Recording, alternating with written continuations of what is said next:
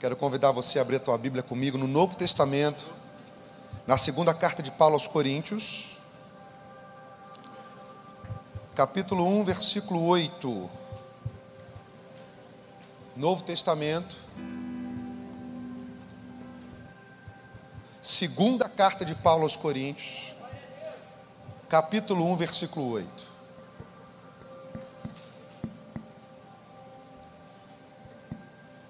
Com a versão nova Almeida atualizada.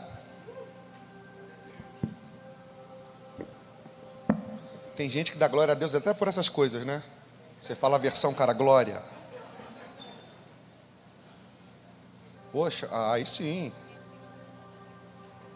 Vocês viram a camisa que o Guto veio hoje para o culto, gente? Dá uma levantada aí, Guto, para o pessoal ver direito.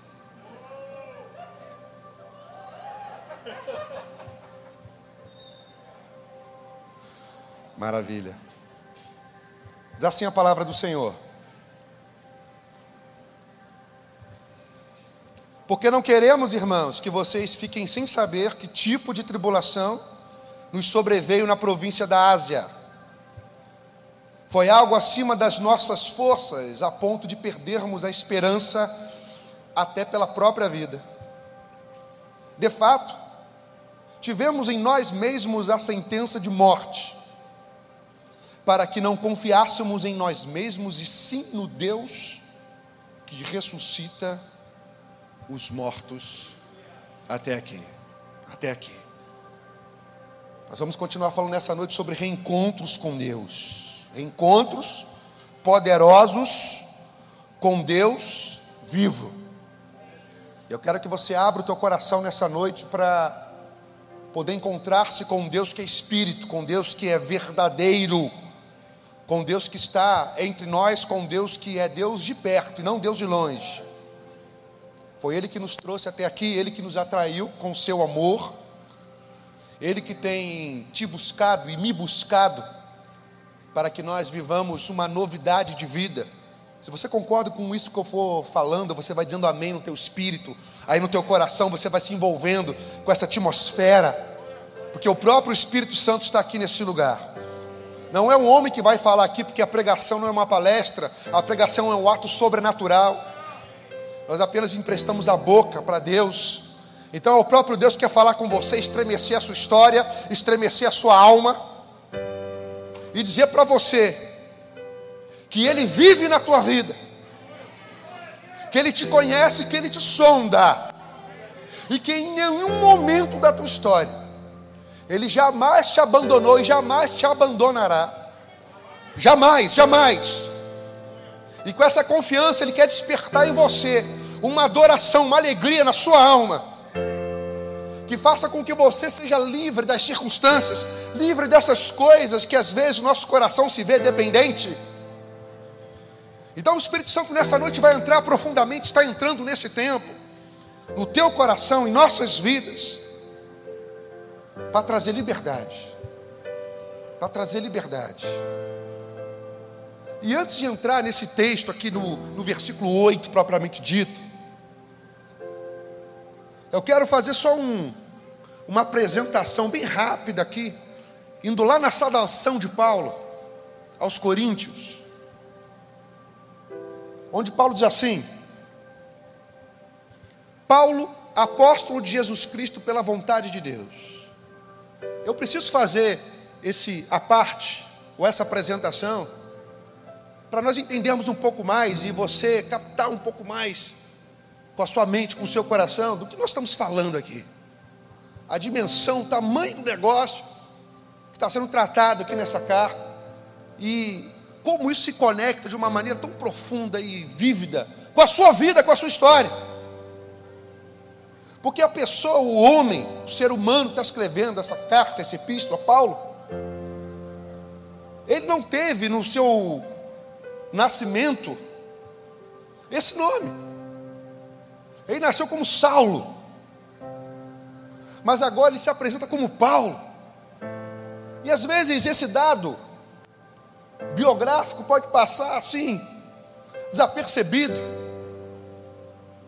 Contudo, ele está repleto de importância e de significado, porque essa mudança de nome, de apresentação de uma pessoa, foi operada por um processo de Deus na vida desse homem.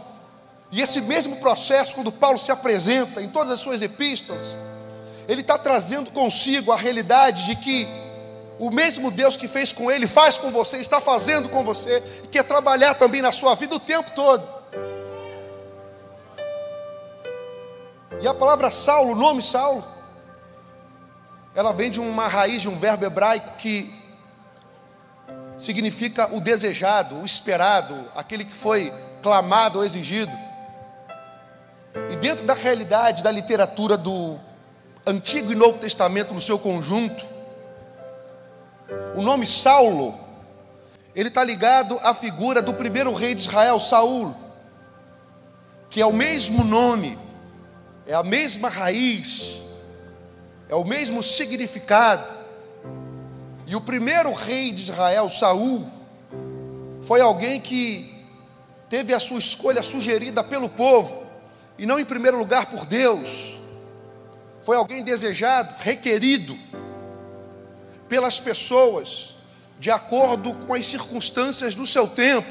Não era o propósito original do Senhor estabelecer uma monarquia ou um reinado com um rei como o rei Saul. Mas o rei Saul era um homem mais proeminente do seu tempo, era aquele cara que você olhava e você via algo diferente nele. A Bíblia fala da sua altura, da sua beleza. Com certeza ele era um homem que tinha uma série de atributos físicos, intelectuais, um homem que passava e chamava atenção, e as pessoas viram nele um protótipo de um líder.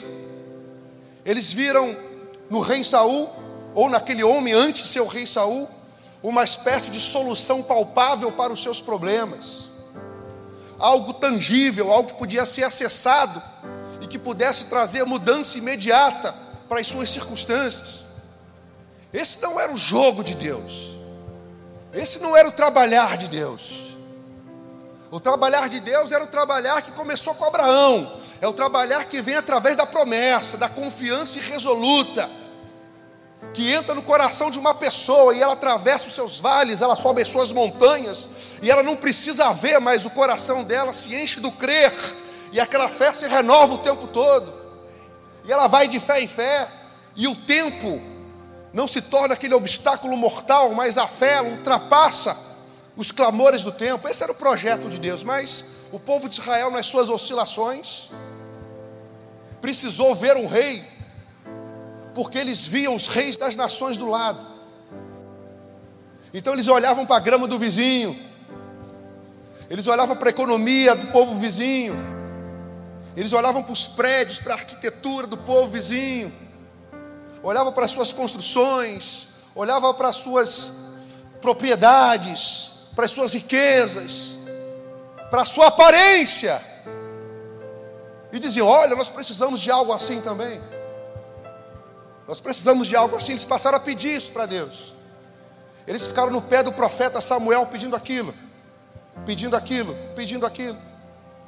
Até que lhes foi concedido o rei Saul. E Paulo, ou melhor, Saulo, que nasceu na cidade de Tarso, ele era uma espécie de prodígio entre os judeus. Ele foi treinado para ser um grande rabino maior daquela geração. Havia uma expectativa em relação a ele, uma expectativa natural em relação a ele, de que ele se tornasse um grande líder. Naquela época, se tornar um grande líder entre os judeus era também ser um grande líder político, era ser um grande líder, uma influência muito abrangente dentro da comunidade que estava ali na Judéia, que era uma espécie de estado, como é o Rio de Janeiro, como é São Paulo, como é o Rio Grande do Sul. Paulo foi treinado, ele era desejado, ele era tratado ali como um talento pelos mais velhos, cresceu aos pés de Gamaliel. E todos que olhavam para Paulo viam aquela sabedoria, viam algo nele, viam o seu vigor, viam o seu zelo. ele trazia uma impressão forte aos nossos olhos. As suas palavras traziam impressões fortes aos corações das pessoas que o ouviam. Então ele passou a ser visto como algo ou alguém que precisava ser levantado para cumprir uma missão imediata. Porque os judeus eles precisavam de grandes líderes para consolidar a cultura judaica dentro do Império Romano que era pagão. Eles precisavam de líderes sábios que dominassem a cultura de Israel, para que a cultura pagã do Império Romano engolisse totalmente os seus jovens, não engolisse as famílias, para que aquele culto pagão, politeísta dos romanos, não se infiltrasse e levasse, arrancasse das raízes toda a história dos judeus. E os judeus, na época de Paulo, eles estavam obcecados por isso, obcecados por formar líderes, por resistir àquela influência romana, aquela influência pagã, aquela idolatria, aqueles panteões de deuses. Eles estavam lá num esforço tremendo, trabalhando com o braço, treinando jovens e buscando jovens talentos para aquilo, para resistir àquilo. Mas o grande líder, o descendente de Davi, aquele que tem o reinado para sempre, nasceu entre eles e eles não reconheceram. E por que eu estou falando isso? Porque Deus faz coisas que muitas vezes as nossas obsessões nos cegam para enxergar que Deus está fazendo. As nossas demandas, elas se acumulam todos os dias. Os nossos desejos, as nossas vontades, os nossos problemas, os nossos anseios, as nossas comparações, o nosso passado. E nós imaginamos modelos de solução para a nossa vida. Se isso acontecer, se isso se concretizar, ah, minha vida muda. Se isso se estabelecer em 2021, vai ser a grande virada da minha vida. O curioso é que Deus estava falando pelo Antigo Testamento, pelos profetas há muito tempo, mas aquele enrijecimento do coração por causa do cenário imediato impede muitas vezes, como impediu o povo de Israel de você ouvir a sensibilidade e a verdade da voz de Deus falando diretamente ao seu coração. Quantos estão aqui para dar glória a Deus? Então nessa noite eu venho pedir para o Espírito Santo trabalhar de uma maneira muito poderosa e pessoal na sua vida, na sua vida, para que tudo aquilo que precisa ser quebrado em você para que o Espírito de Deus possa ter liberdade na sua vida, possa realmente virar ruínas hoje, nesse tempo agora, 2021, que o Espírito Santo comece um processo de convencimento no teu coração agora, para você voltar a ouvir Deus, para você voltar a se reencontrar com Deus, porque tudo que Deus sempre quis com Israel era o seguinte: encontrar-se com o povo. Era tudo que Deus queria com Israel. Quero que vocês estejam abertos para me encontrar. Não é à toa que o principal mandamento é o seguinte: ame a Deus. Ame a Deus. Com tudo que você tem. E a partir disso virão acréscimos.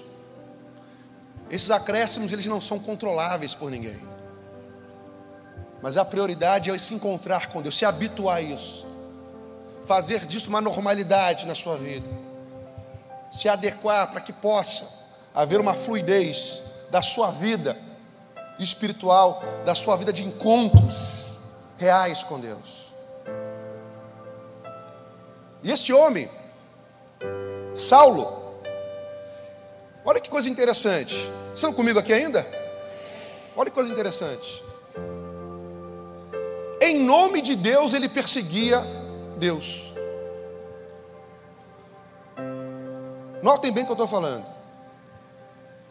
Em nome de Deus, ele perseguia Deus. Olha até que ponto eu e você podemos chegar na nossa cegueira espiritual. a ponto de achar que estamos muito próximos de Deus, mas quando na verdade nosso coração está muito longe do Senhor. Nós podemos chegar ao ponto que Saulo de Tarso chegou, cheio de convicções, cheio de achismos, cheio de teologias, cheio de falas prontas, cheio de hábitos consolidados, cheio de recusas a ouvir algo novo, cheio de pré-julgamentos, muralhas espessas de pré-julgamentos, cheio de orgulho travestido de humildade, cheio de bloqueios mentais, comportamentais, e tentando nos justificar que estamos conhecendo Deus. Mas sabe qual é o maior sinal de que conhecemos ou não a Deus? O termômetro, segundo a Bíblia. É o estado do nosso, do teu coração. Nós percebemos pela Bíblia que homens e mulheres que se entregaram por uma vida de constante renovo e reencontros com Deus, o que os distinguia, presta atenção aqui, o que os distinguia não era o cenário de suas vidas, mas sim o estado de seus corações. O estado de seus corações.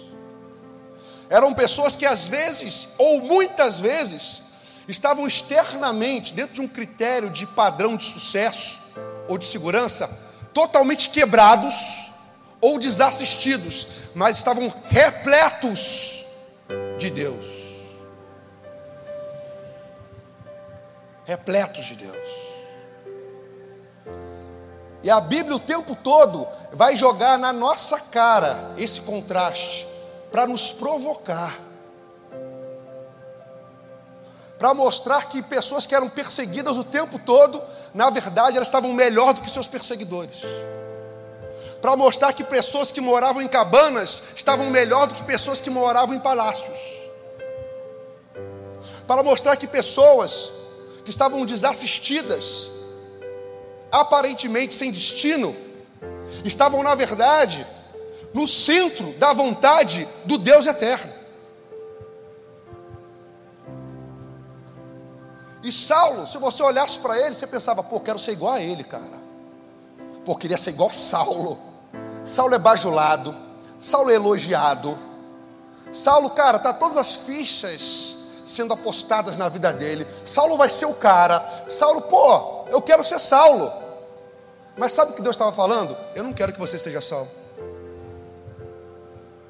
Eu quero que você seja Paulo. E a palavra Paulo, ela significa pequeno. pequeno. Olha que Deus escolheu para Paulo. Eu quero que você caia do cavalo. Foi Deus que escolheu ou não, igreja? Sim ou não? Quem derrubou Paulo do cavalo? Foi um homem? Foi o diabo? Quem derrubou? A luz, a glória de Deus que resplandeceu derrubou Paulo.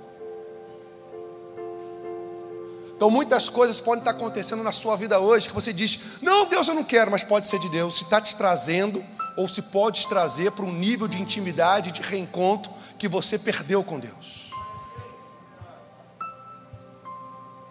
Eu quero nessa noite, com a ajuda da graça de Deus e do Espírito Santo, te dar um choque de interpretação acerca da sua vida.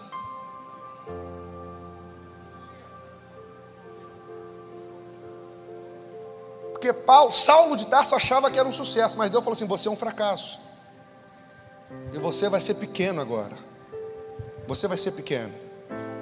Então o homem que está escrevendo essa carta, ele se apresentava durante muitos anos como Saulo de Tarso. E Tarso era uma cidade chique. Sabe aquela coisa que às vezes. Hoje não tem mais, não sei, né? Antigamente, né, Geise? Geise, que é lá de Alcântara, né, Geise? Você é lá da raiz de Alcântara, né? Antigamente o cara saía de São Gonçalo, ia lá para Floripa, né? Você mora onde? Eu moro em Niterói. Aonde Niterói? Alcântara. Espera aí. Né? Você é da onde? Eu sou de Niterói. É onde Niterói? Lá do Barro Vermelho. É, mas tem isso lá em Niterói? Antigamente, hoje não tem mais isso. Tem, tem isso ainda? Não, né? Acabou, né? Antigamente tinha muito. O Bruno foi morar em Alcanto uma vez, né? Já casado com a Geise. O Bruno foi criado em Pendotiba. Você imagina, né? Todinho, essas coisas, né? Farinha láctea, da Nestlé. Aí foi morar em Pendotiba. Eu falei, não vai. Não, que vai economizar. Cara, não vai. Eu falei, eu lavo as minhas mãos, tá? Seis meses voltou. Seis meses voltou. Né, bro? Aleluia, né, bro?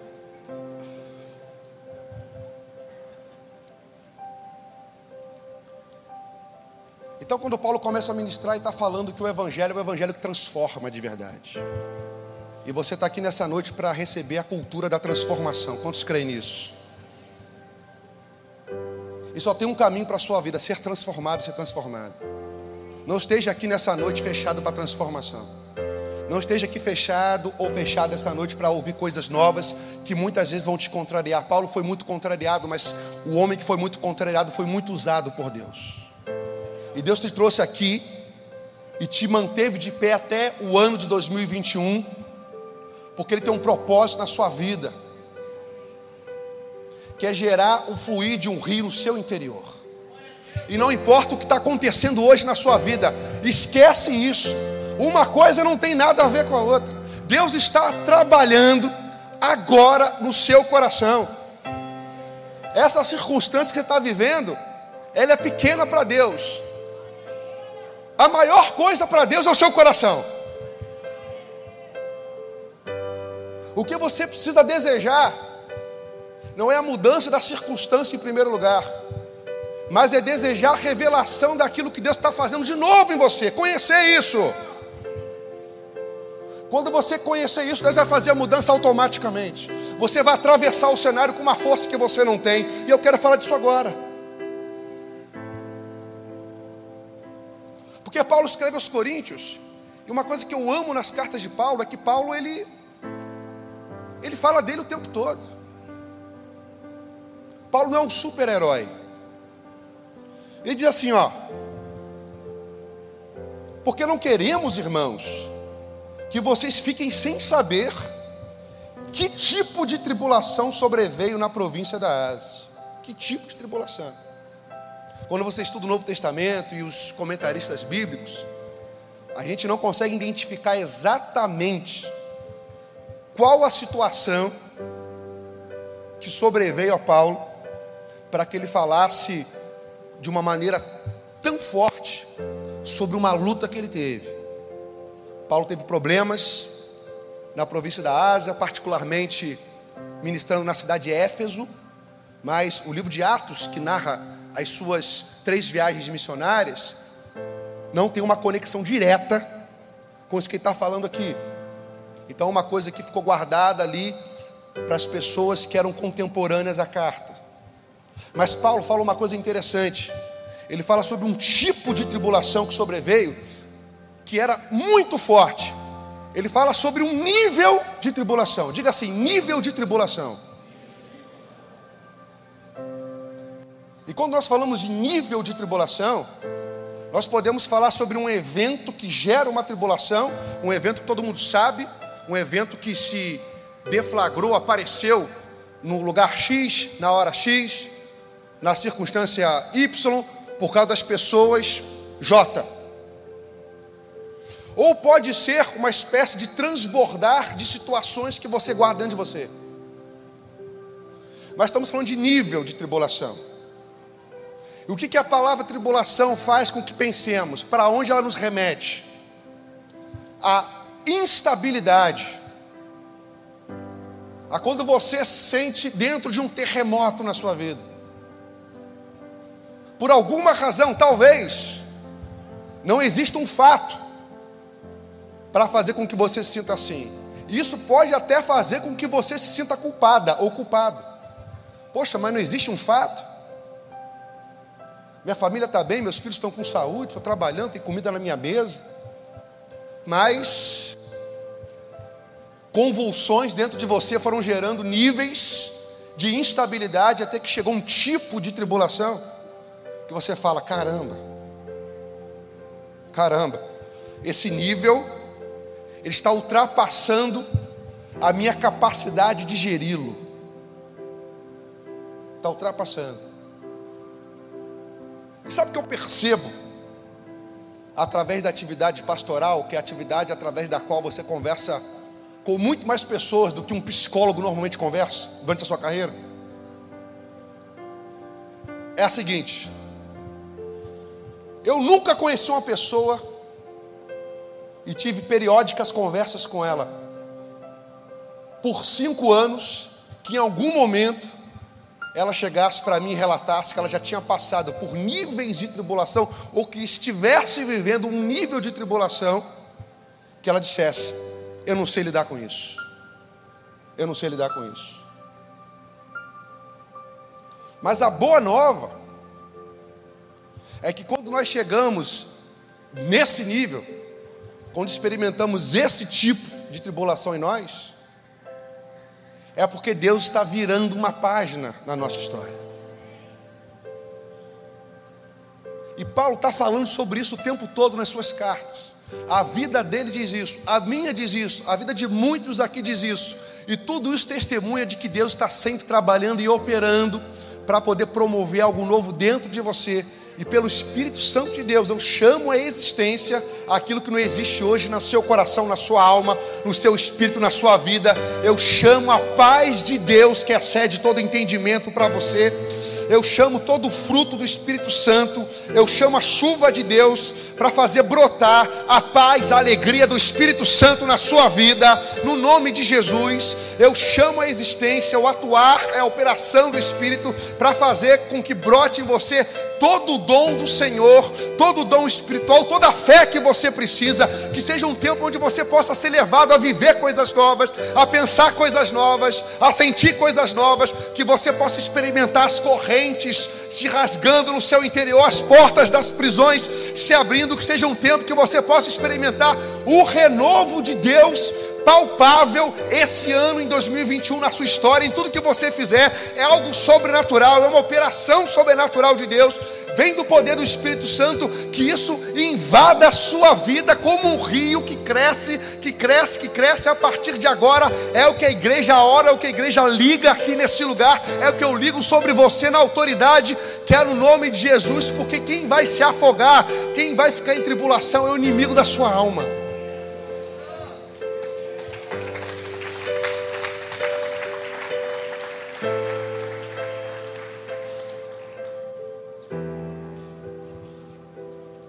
Primeira coisa que Paulo fala assim: Eu não quero que vocês ignorem o que está acontecendo na minha vida. E muitas vezes a pessoa ela vai empurrando a sua vida espiritual com a barriga. Ela está um colapso por dentro, ela está insatisfeita, ela está irada, ela está ressentida, ela está com raiva, ela está insatisfeita, ela está infeliz, ela está frustrada, ela está com pensamentos suicidas está com pensamentos de raiva, pensamentos de ira, está decepcionada, está abatida, mas ela cria um sistema psicológico de ignorar aquilo. Ela tenta mentir para ela mesma o tempo todo e, sabe, e tenta de alguma maneira se distrair daquela situação. E também, dentro da atividade pastoral, tenho percebido que às vezes a gente é surpreendido com notícias esquisitas às vezes aquele casamento que a gente olhava assim, caramba, aquele casamento era uma benção, aquele casal maravilhoso. Às vezes nós olhamos, pô, aquele cara tão lúcido, aquela moça tão, cara, tão singela, tão equilibrada. De repente as pessoas surtam, fazem as maiores loucuras, destroem tudo que construíram, jogam tudo por terra, fazem lambanças inacreditáveis. A gente pergunta: isso aconteceu da noite para o dia? Claro que não. Claro que não. Claro que não. A Bíblia diz assim: de todas as coisas que você deve guardar, guarde em primeiro lugar o seu coração. Porque do seu coração procedem as fontes da vida. É tempo de você guardar o seu coração. Maridos, guardem os corações. Esposas, guardem os corações. Pais, guarde os corações. Filhos, guarde o seu coração. Guarde o seu coração. Seja honesto consigo mesmo, seja honesto diante de Deus. Fale das suas calamidades para Deus. Fale das suas obscuridades para Deus. Fale dos seus dramas para Deus. Quando você fala com Deus, você recebe cura. Quando você fala com Deus, você recebe renovo. Esse é o testemunho da igreja. Onde você encontra renovo para a alma? Você encontra renovo para a alma no relacionamento com Deus. E Paulo está dizendo assim: Eu não quero que vocês ignorem o que aconteceu comigo.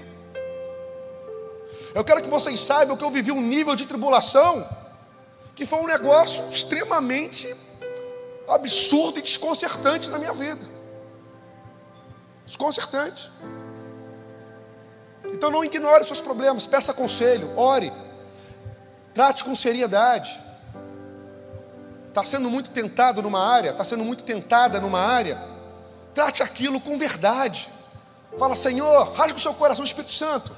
Estou sendo tentado, estou pensando loucuras, não estou bem, me ajuda, me ajuda, cuida de mim, cuida das minhas emoções, cuida do meu coração, cuida da minha fé. Senhor, perdi a alegria, perdi a vontade de orar, perdi, Senhor. Seja franco, fala, Senhor, traz mais uma vez de volta. Eu não sei onde eu perdi, eu não sei em que lugar da estrada isso sumiu. Mas, Pai, entra no meu coração e faz mais uma vez. Entra no meu coração e faça de novo. Mas não ignore. Mas não trate com desdém. Não trate com desdém as coisas de valor. Não queremos, irmãos, que vocês fiquem sem saber que tipo de tribulação nos sobreveio na província da Ásia. Foi algo acima das nossas forças. Algo acima das nossas forças. Talvez você esteja vivendo algo que você identifica como sendo acima da sua capacidade de solucionar ou de transformar. Transformar. Talvez você esteja vivendo isso hoje. Quem não viveu isso? Quem nunca passou por uma situação dessa ou não está passando? Situações onde nós olhamos para nós, eu não tenho força para mudar esse jogo, eu não encontro, não tenho força para conseguir tentar algo diferente para mudar isso. De um tempo para cá, um tabu foi quebrado dentro da igreja, dentro da sociedade, de as mulheres falarem sobre abuso. Algo que sempre aconteceu desde que o mundo é mundo. Uma das maiores violências que existe, principalmente por causa dos contextos de abuso, geralmente pessoas que estão numa posição familiar específica e manipulam, tramam, coagem moças, mulheres, meninas, crianças. E recentemente, de um tempo para cá, na minha vida como pastor, eu tenho passado por muitas emoções e lágrimas nessa área. Porque depois de um longo e tenebroso inverno, algumas mulheres têm nos procurado para abrir a caixa preta, para falar da sua história, do seu passado, de situações de 30 anos, 40 anos, 20 anos, estavam ali, ó, gerando comportamentos e oscilações que quem estava do lado não sabia por quê. Pensava, pô, essa aí é bipolar, essa aí é mal-humorada, essa aí é braba. Mas não era. Era a dor que estava lá. Era a dor que estava lá. E eu percebi nessas mulheres isso que Paulo está falando aqui. Pastor, estava acima das minhas forças. Sabia como lidar com isso. É um tipo de tribulação, um tipo de instabilidade que desconcerta tudo. O impressionante é que nesses momentos que eu tenho vivido, já com uma certa frequência, o que eu acho bom, são momentos de muito poder do Espírito Santo, igreja. São momentos de muita cura, de muita lágrima, são momentos de muita sobrenaturalidade, são momentos indescritíveis. E eu percebo como Deus é poderoso para fazer e reverter cenários que você julga que não pode mudar. Como Deus é poderoso para fazer. Mulheres que durante 20, 30 anos falam assim: Isso não vai mudar, eu vou ficar com essa dor para sempre, nesse nível de opressão.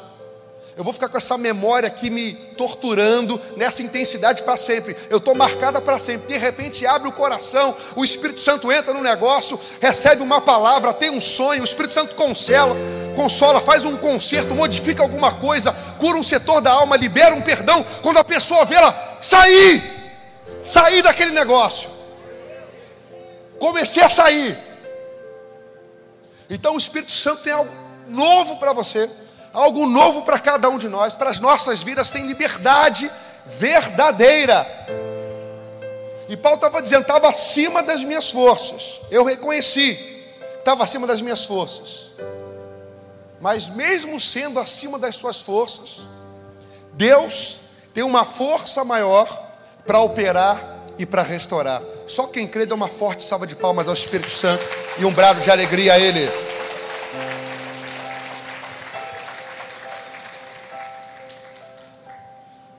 Aí Paulo fala de um ponto que ele chegou. Tá? Ele fala assim: Pessoal, eu cheguei num ponto que eu perdi a esperança da minha vida. Esse aí foi o ponto que ele chegou. Eu cheguei nesse ponto da minha vida. Eu perdi a esperança. O que é esperança? Esperança, obviamente, é aquilo que você está aguardando acontecer na sua vida que você julga bom. E quando você chega a um ponto da sua vida que você não espera mais nada de bom, olha para o futuro, fecha os olhos, imagina, só tem medos e possibilidade de sofrer mais ainda, espiritualmente, emocionalmente, isso é um estado de morte. Porque viver na Bíblia é ter fé.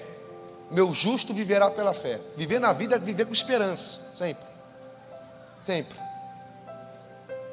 E a falta de esperança é o sintoma espiritual de que alguma coisa precisa mudar na sua vida, ou na minha. E Paulo diz assim: Eu cheguei num ponto que eu perdi esperança. Perdi esperança. Se tem alguma pessoa que entrou aqui nesse lugar nessa noite, ou que está nos assistindo, que está nesse ponto agora,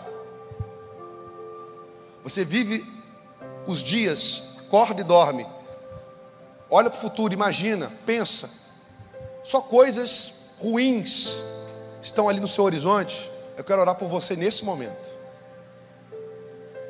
Quero orar por você. Pai, eu quero orar por essas vidas agora.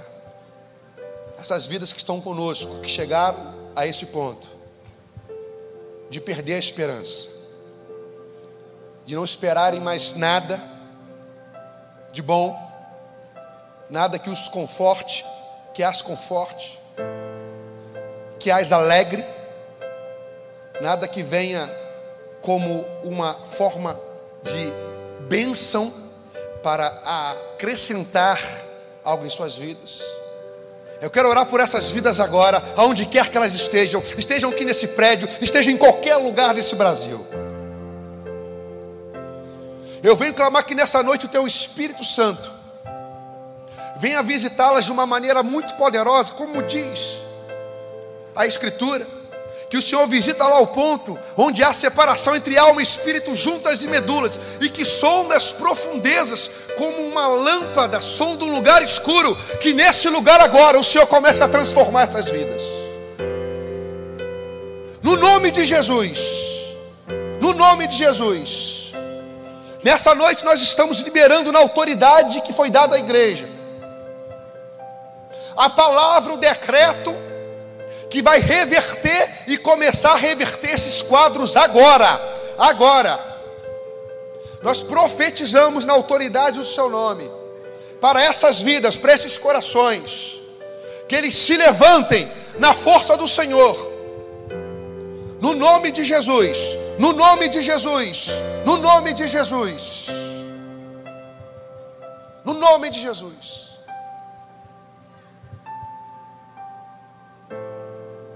Se você chegou nesse ponto, Deus vai começar a te tirar desse ponto a partir de agora. Se você chegou nesse ponto, Deus vai começar a te tirar desse ponto a partir de agora. Se você chegou nesse ponto, Deus vai começar a te tirar desse ponto a partir de agora. Sabe por quê?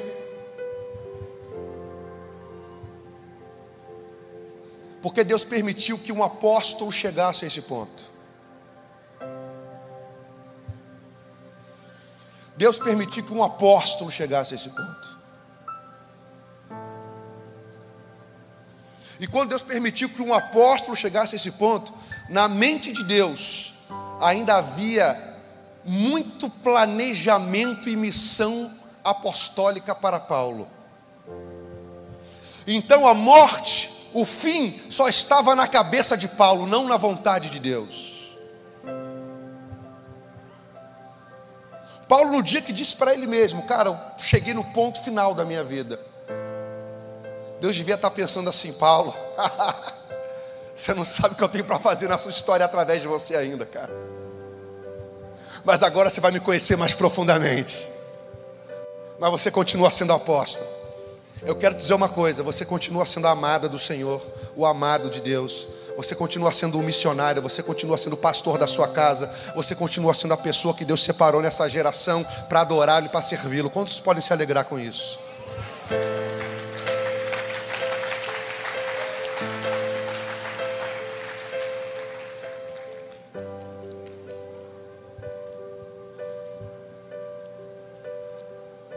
O apóstolo não foi paralisado porque ele pensava.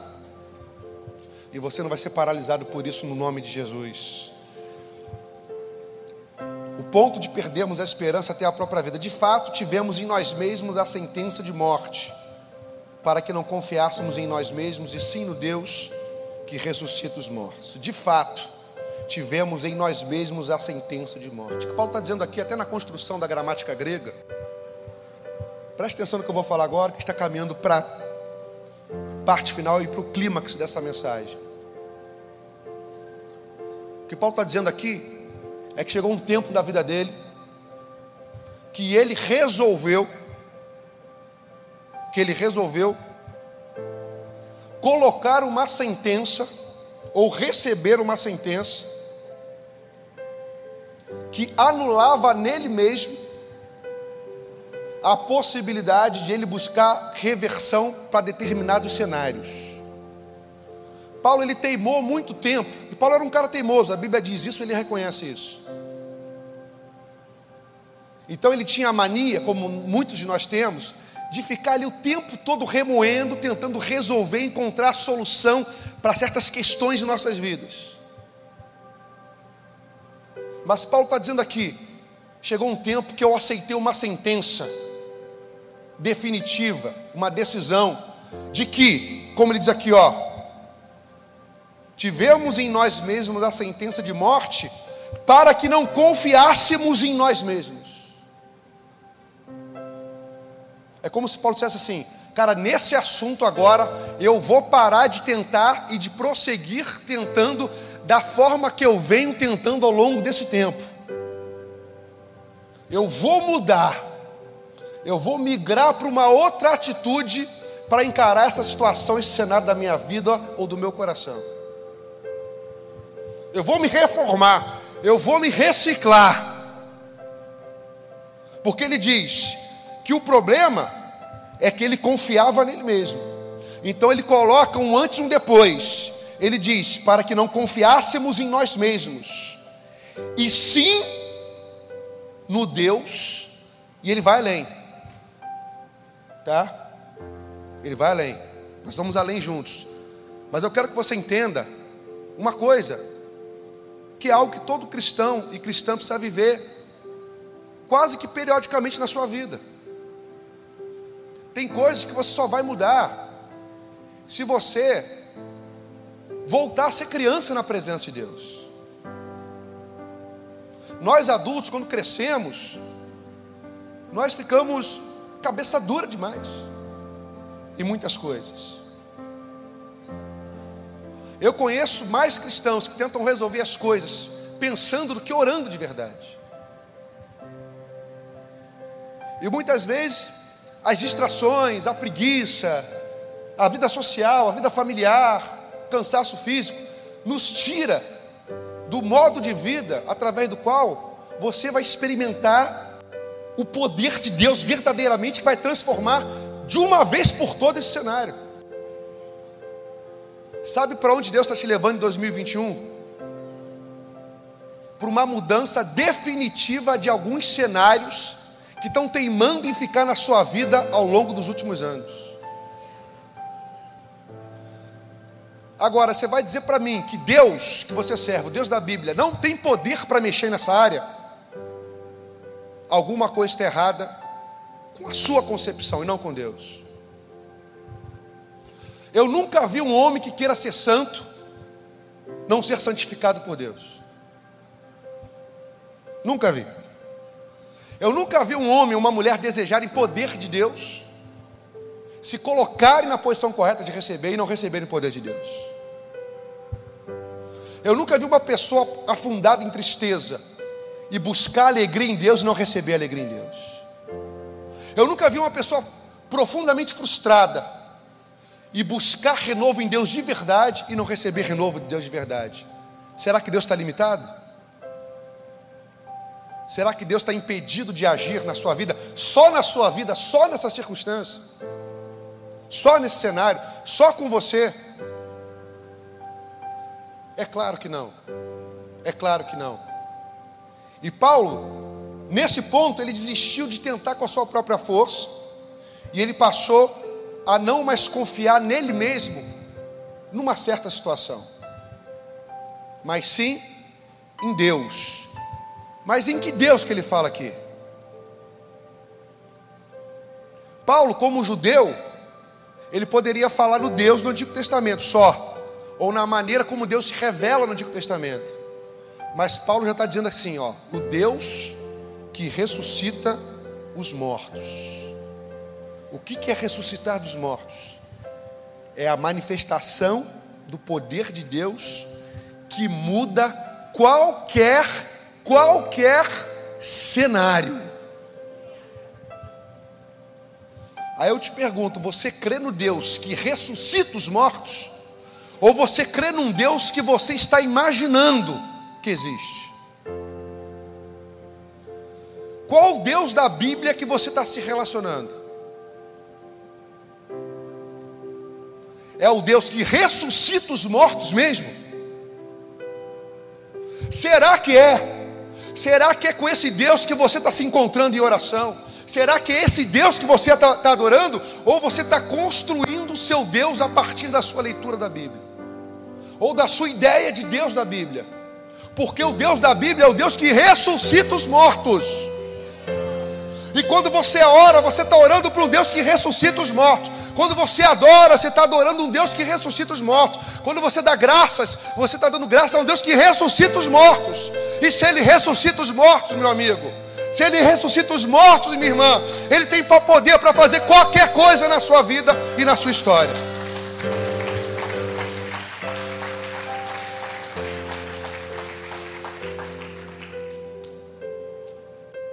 É aí que entra os limites da fé que precisam ser rompidos. E é disso que Deus gosta. Meu justo viverá pela fé. Que fé? Ah, a fé que estará de acordo com o cenário que eu lançar na sua vida. Pastor, qual fé que eu tenho que ver hoje? Eu não sei, mas eu tenho certeza que você sabe. Porque está tudo cooperando para você viver um nível de fé que já está claro para você. Talvez você esteja negando, não sei porquê. Mas se você simplesmente aceitar e dizer: é isso, é isso, vou viver um novo nível de fé, vou partir para cima disso mesmo. Aí você vai conhecer o Deus que ressuscita os mortos. E se você não conhece o Deus que ressuscita os mortos, você não pode nem falar de Deus. Sabe o que Paulo sabia? Paulo criticava muito o que ele dizia sobre serem falsos ministros, falsos apóstolos. E por que, que Paulo falava isso? Porque Paulo dizia que eles não conheciam Deus de verdade. Para você falar de Deus, você precisa conhecer Deus. E para conhecer Deus, você precisa conhecer o poder de Deus. E nesse tempo, nesse ano, agora, fevereiro, hoje, quando você voltar para casa, amanhã, quando você acordar, existe algo maravilhoso na sua vida, uma esperança inigualável, que é a esperança de amanhã, depois de amanhã, você conhecer mais o Deus que ressuscita os mortos. E desse Deus, quando você abrir a boca para falar, desse Deus, quando você falar baseado no com, com Ele andar, você vai ver os corações transformar para a honra e para a glória do nome de Jesus.